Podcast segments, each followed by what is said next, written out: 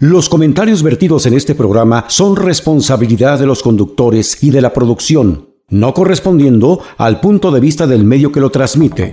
Estás entrando a la capital del mundo laboral. Preguntas, respuestas, dudas, comentarios, quejas, opiniones.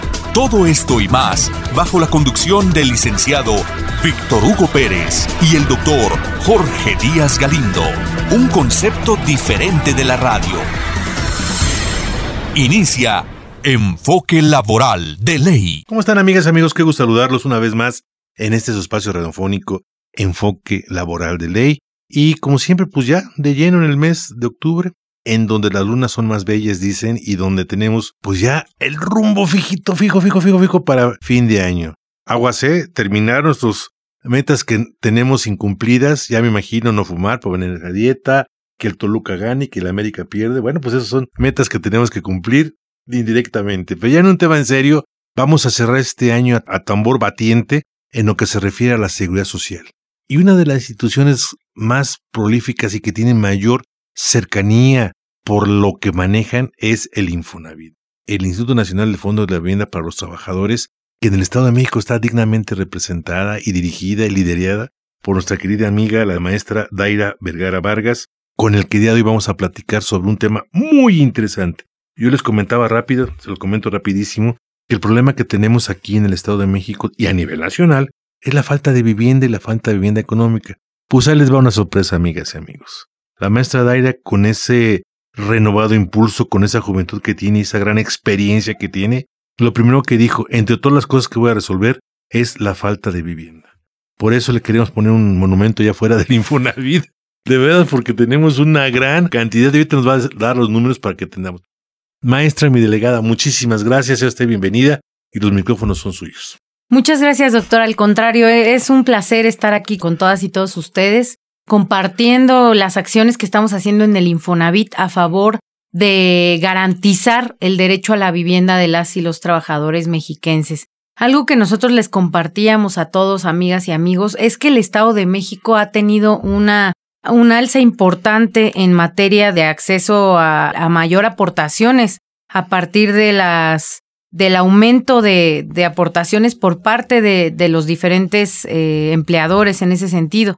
Por ello es que para nosotros es muy importante compartirles esta estrategia eh, y nada más en términos muy generales decirles para que sepamos y tengamos claridad, doctor, de dónde estamos parados como Estado y hacia dónde podemos llegar. Muy importante. Muy, muy importante. Nada más compartir.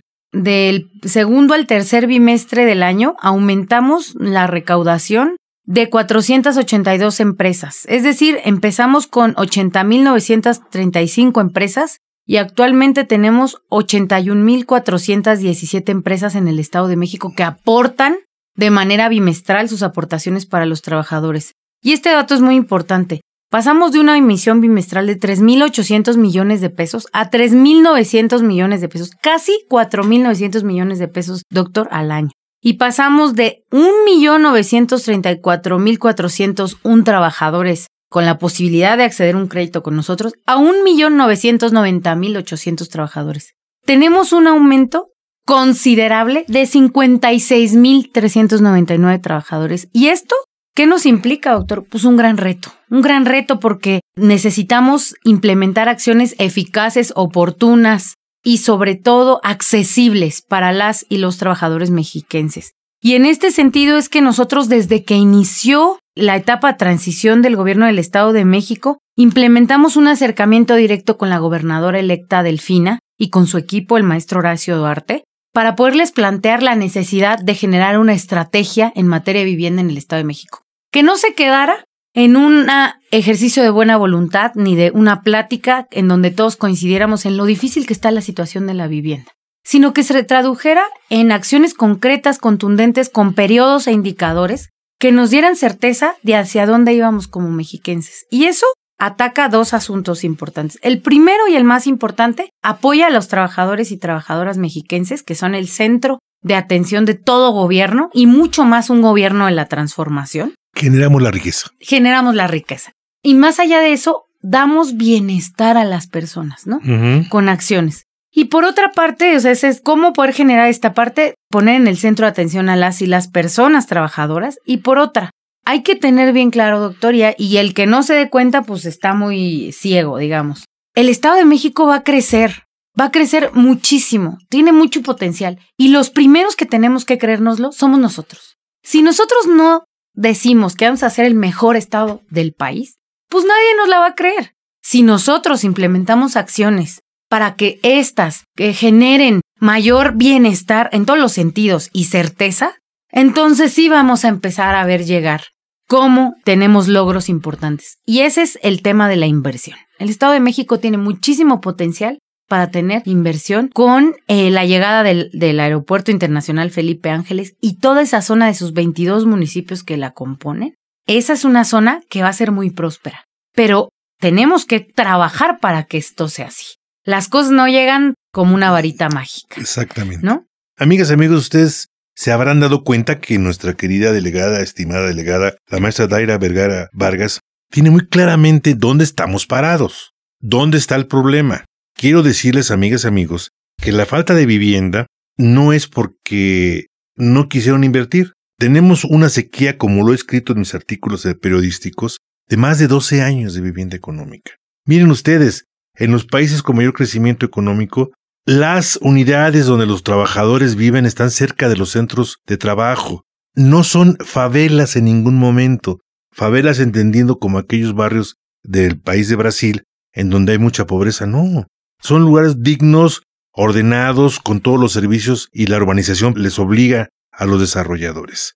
Y las inversiones, lo que decía nuestra estimada legada, si algo exigen, es que los trabajadores que ellos contraten tengan vivienda cercana y tengan hospitales cercanos. Quieren contratar a trabajadores que no estén cansados, es decir, que no tarden tres horas en llegar a su trabajo y tres horas en regresarse, y que si tienen algún padecimiento haya una unidad donde atenderlos. Porque al final del cuenta necesitamos trabajadores sanos y fuertes, o sea, eso es real en todo el mundo. No es un, no es un pensamiento ideológico, al contrario, Usted le pregunta a ustedes, amigas, amigos, ustedes como trabajadores, ¿te gustaría estar sano y vivir cerca del centro de tu trabajo? Les van a decir que sí. Pero ahorita en realidad nos va a decir los números que tenemos. La demanda que tenemos de trabajadores, podemos decirlo así como para ilustrar un poquito, con cheque en mano, buscando una vivienda. ¿Y cuántas viviendas tenemos en la oferta? Sí, justo. Tenemos prácticamente cinco mil viviendas en este momento. Entonces, tomando en consideración esa complejidad, ahora, construir viviendas es algo complicado en el Estado de México por toda la tramitología que implica.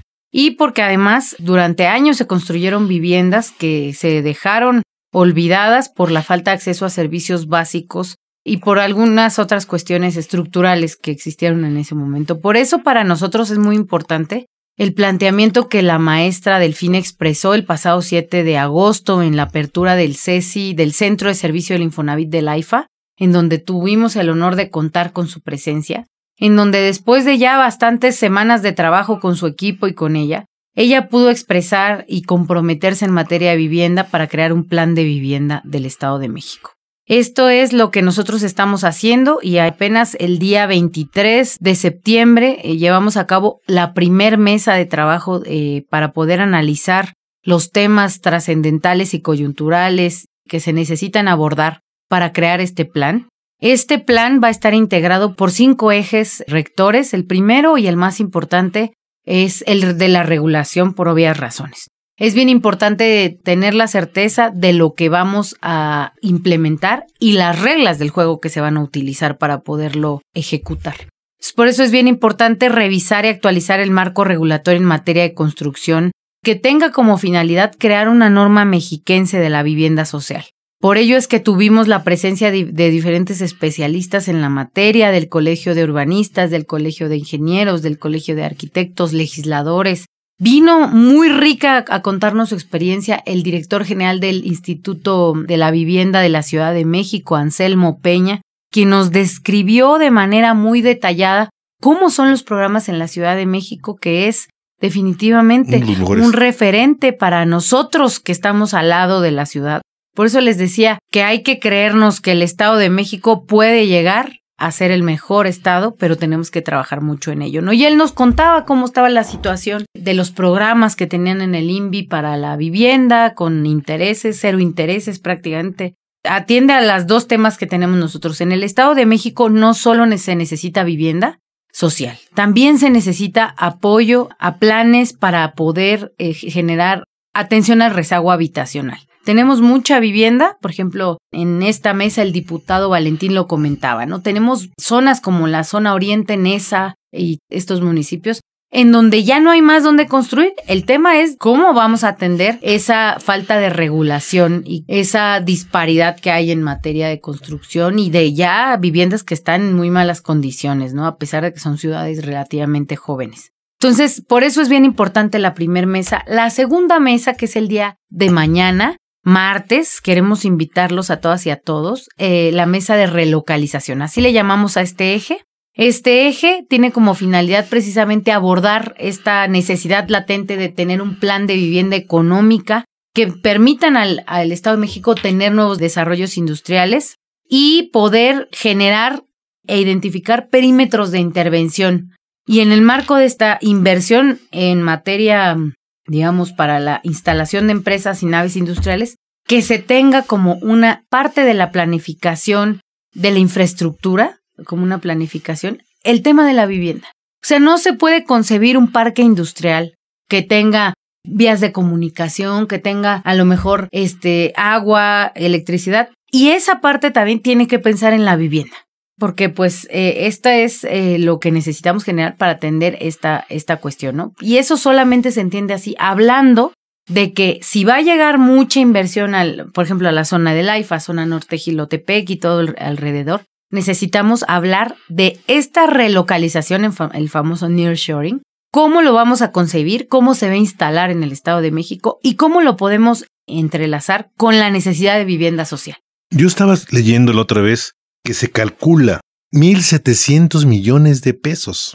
Amigas y amigos, es un dineral donde las empresas que quieren estar cerca del mercado más importante que es Estados Unidos van a invertir aquí en el Estado de México. 1.700 millones de pesos. Lo que dice la maestra Daira Vergara Vargas me emociona, porque cuando el Infonavit se integró en 1970, el legislador traía esa idea de hacer viviendas dignas, baratas, cerca de, los, de las unidades. Y también en 1943, cuando se fundó el Seguro Social, el Seguro Social hacía la vivienda, fíjese qué importante. Y obviamente tenemos aquellos complejos habitacionales que están en, en la ciudad de la Ciudad de México, que el Seguro Social construyó con teatros, con espacios recreativos, cerca de, las, de los centros de trabajo, y que cuando venía un presidente de otro país, lo llevaban a estos lugares y estas gentes, una vez fue John F. Kennedy, dijo, qué cosa tan maravillosa de que México se preocupe por sus trabajadores de esta forma. Ahora se retoma este proyecto, esta iniciativa, estas ganas de hacer bien las cosas con un sentido común. Decía la maestra que la, la semana pasada se hizo la, mesa sobre normatividad.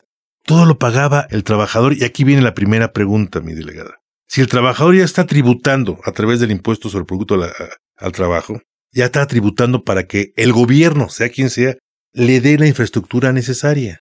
¿Por qué una segunda tributación a través del precio de la vivienda para que con sus recursos se hagan vialidades, se hagan mercados, se hagan este, tomas de agua, todo eso? Yo creo que esto es injusto, es injusto y por eso una vivienda económica que debe de costar 400, 500 mil pesos se eleva hasta 200 mil pesos. ¿Usted cómo concibió en la mesa 1 este programa, maestro? Pues la verdad es que muy interesante porque todas, todos los asistentes y expertos estaban en la misma sintonía. ¡Qué bueno! ¡Felicidades! O sea, tenían ya identificados los problemas, el tema es de que hacía falta voluntad.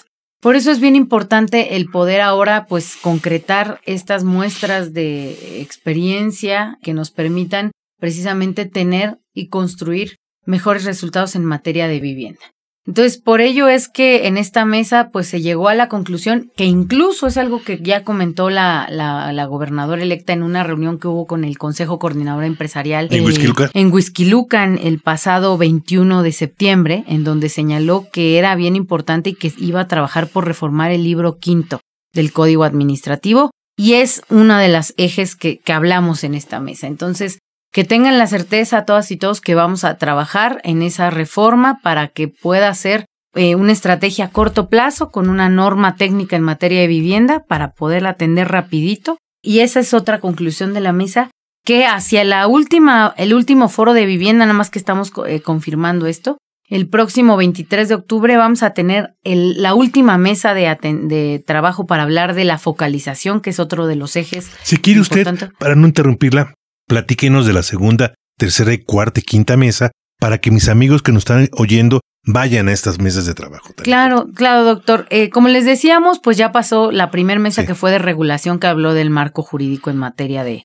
de construcción y tal.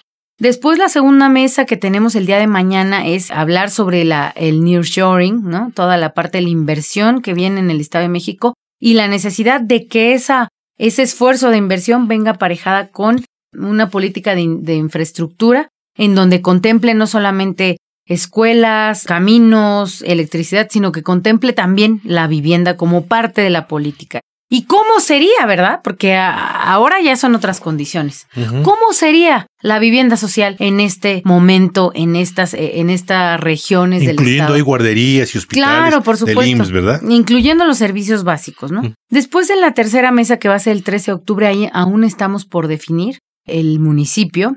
Eh, vamos a hablar de la recuperación. Y esto es importante porque tenemos que eh, saber qué es lo que pasa con la vivienda abandonada de la Reserva Territorial del Gobierno del Estado. Por parte del Infonavit también vamos a poner en la, en la mesa esa reserva. Y todas estas em, em, eh, esquemas de, de, vivienda que necesitan, en lugar de ignorar y decir, ay, quién sabe, pues están ahí en Huehuetoca, lleva años sin abrirse en Tecama sino que hablemos de ello y de implementar estrategias de regularización del suelo urbano y la vivienda social en zonas conurbadas. Y es que lo que usted dice, hay diversos datos, ¿no? Proceso sacó una de 350 mil viviendas abandonadas. Luego otro medio de comunicación habla de 35 mil. Luego otros hablan aquí en el Estado de México de 3 mil, 1200. Yo sé que no es responsabilidad de ustedes, sino son de oficinas centrales del Infonavit, pero sí sería muy bueno lo que usted está diciendo que nos digan la neta. O sea, ¿cuántas viviendas están abandonadas? Porque muchas de ellas sirven de guarida para los delincuentes. Claro, y, sobre todo que eh, más allá, doctor, que se revise, que se entienda y que se regule, que se regularice. Entonces, en, eh, por eso esa mesa es tan importante y tan estratégica. En el Estado de México, obvio, ¿no? Después tenemos la siguiente mesa que es la mesa de subsidio. Esa es el 18 de octubre en el AIFA, en el Aeropuerto Internacional Felipe Ángeles. ¿Por qué en el AIFA? Bueno, pues porque es la zona en donde viene mucha inversión y en esa mesa se va a hablar específicamente del trabajo con el sector empresarial. Ya también está confirmada nuestra secretaria de Desarrollo Económico, Laura González, quien tiene muchísimo compromiso, ganas, ganas es una empresaria y sabe muy bien ejecutar estos proyectos y sabe muy bien las necesidades de los empresarios. ¿Cuándo va a ser? El próximo 18 de octubre. Tenemos ahorita una repetidora nosotros, 88.5 en Zumpango, que ahorita nos están escuchando. Amigos de Zumpango, vamos a este foro que va a ser en el IFA. ¿Cuándo? El próximo 18 de octubre de 9 a 12 del día. 18 de octubre de 9 a 12 del día, para que en vivo puedan saludar a la licenciada, a la maestra Daira. Y si son trabajadoras y trabajadores, pues ahí mismo sabe que, que yo vivo por aquí cerquita y no hay vivienda, ¿no? Entonces, para que ella tome nota de lo que ya sabe y cómo poder empezar a resolver este problema de la falta de vivienda. Claro, en esa mesa se va a hablar de la necesidad, doctor. Por eso le decía, hay que alinear los astros. Por eso es que estamos nosotros tan, tan entusiasmados, porque sabemos que no va a haber forma de negociar, tramitar o corromper ese trámite tan necesario que es la vivienda económica. Y aquí, amigas, amigos, también entramos los sindicatos, ¿eh? porque los sindicatos hay algunos sindicatos que han sido unas verdaderas lastras, delincuentes, donde presionan a los constructores para que les den prebendas. Yo te vendo la arena, yo te vendo la grava, yo te vendo esto, lo otro, y aparte me pagas una cuota sindical y le ves. Eso, el sindicalismo actual, comprometido con la gobernadora, no lo va a permitir. Y vamos a pedir cárcel y vamos a pedir que ejecute toda la acción penal contra estos pseudolíderes que quieren amenazar y chantajear a las empresas. Públicamente aquí lo decimos, porque todos tenemos, como dijo la delegada, alinearnos. Gobierno, cero corrupción. Sindicatos, cero chantaje. Constructores, empresa de calidad. Y déjenme decirles algo, amigas, amigos. el Infonavit en esta administración, en la administración de Carlos Martínez, acaba de hacer una serie de modificaciones a la ley del Infonavit que solamente va a financiar viviendas de alta calidad, que estén en un visor que les llaman ellos, metido en esta zona donde hay todos los servicios. Ya no se puede hacer trampa, ¿eh? Porque el Infonavit, o sea, a ver, el gobierno autorizó una vivienda ahí en Timbuntú, pero el Infonavit no lo va a financiar. Eso me encanta. Tenemos muy poquito tiempo, maestra. Si es tan amable de terminar, por favor. Claro, y, y bueno, decirles que en esta, en esta mesa vamos a hablar empresarios, sindicatos, trabajadores, el gobierno federal y el gobierno del estado en cómo poder enfocar los esfuerzos para que las obligaciones obrero-patronales que cumplen de manera bimestral todos los empresarios y empresarias tengan un buen puerto y puedan traducirse en esquemas de bienestar para el acceso a la vivienda de las y los trabajadores en estos, en estos centros eh, que se encuentran muy alejados, ¿no? Entonces ese es el objetivo de esta mesa. ¿Cómo lo vamos a delinear en el plan de vivienda? Y finalmente, la última mesa, vamos a hablar de la focalización. Aquí la maestra, y es algo que lo ha señalado ella mucho, quiere trabajar a favor de los policías y maestros que durante años habían sido demeritados y que no se les había dado el valor tan importante que tienen. Hoy la maestra, como una acción y contundente, busca eh, en este plan de vivienda generar un esquema especial que les permita reducir las brechas para que puedan acceder a una vivienda. En estados como Yucatán ya existe, ¿eh? Existe el, programa de Mujer Infonavit. Claro. Extraordinario, ¿eh? En todo el país existe Mujer Infonavit. Pero eso como parte del programa de Infonavit. Pero también ella quiere generar acciones a nivel Estado, ¿no? Entonces, para eso es esa mesa. Y en esa mesa amigos y amigos, estamos cerrando los acuerdos para que de una vez tengamos la mañana la mesa de trabajo de análisis y, y, al mediodía una reunión con los legisladores. Excelente. Para que les podamos compartir los acuerdos a los que hemos llegado en estas mesas y los podamos comprometer, les podamos decir, ahora les toca, va a venir esto, entiendan, o sea, un poquito decirles, no es una cuestión en el que ganen el Infonavit o gane el gobierno del Estado, es el Estado de México. Y Ojo, y todas las personas que están aquí nos están rebasando por la izquierda otros estados. Del norte, ya no voy a decir más. Oiga, nos, están rebasando, pero por la derecha. Y lo están haciendo pues desde una lógica que nada más de organizarse